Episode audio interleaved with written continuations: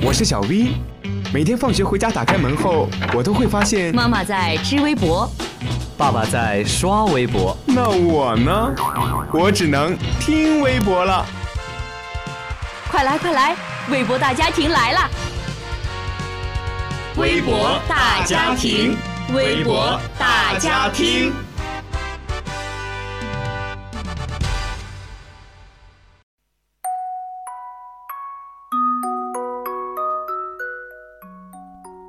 听众朋友们，大家好，欢迎收听今天的微博大家听，我是杰斯。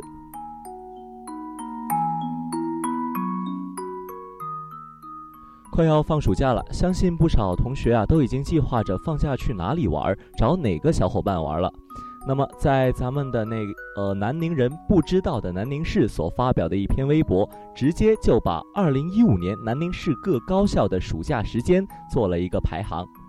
那么，咱们根据这个放假的时间表啊，广西师范学院以六十三天的超长假期位居榜首，而广西外国语学院则以四十二天的假期获得了咱们南宁市高校最短假期的称号。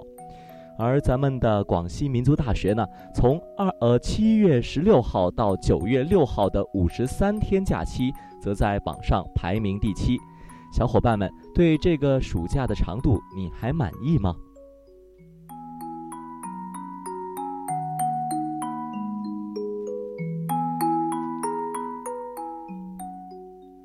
说到暑假，其实有一批暑假时间超长的人，但是却有人欢喜有人忧。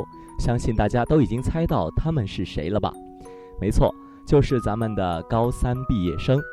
三个月的高考毕业假期，可谓是对一些人来说是苦尽甘来的等待，而对另一些人则是苦苦的煎熬。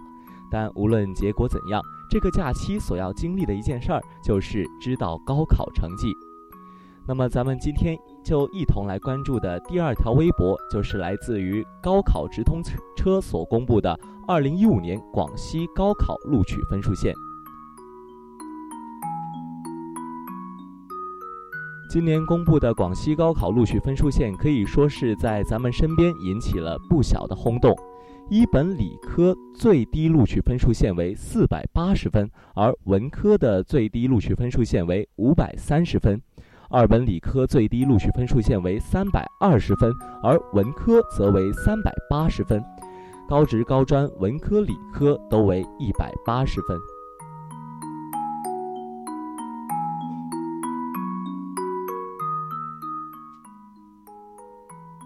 很多人都在惊讶，为什么今年没有三本了？其实啊，今年的高考分数线是二本、三本合并，取消了三本分数线。但是各大高校的录取还是会按照分数线录取，三本的院校与二本院校同时录取，而且可以录取二本的分数。那么，如果你的身边有今年参加高考的朋友，可以提醒他们填志愿需要谨慎了。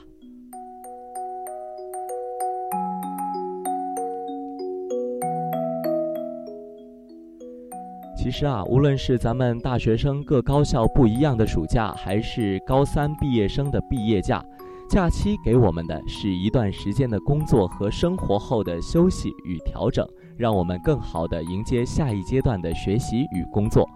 合理的安排假期，让自己的假期过得有意义，那才是一个充实而完美的假期。好了，本期的微博大家听到这里也就全部结束了。大家还可以在荔枝 FM 上收听到我们的节目，我是杰斯，我们下周同一时间再会。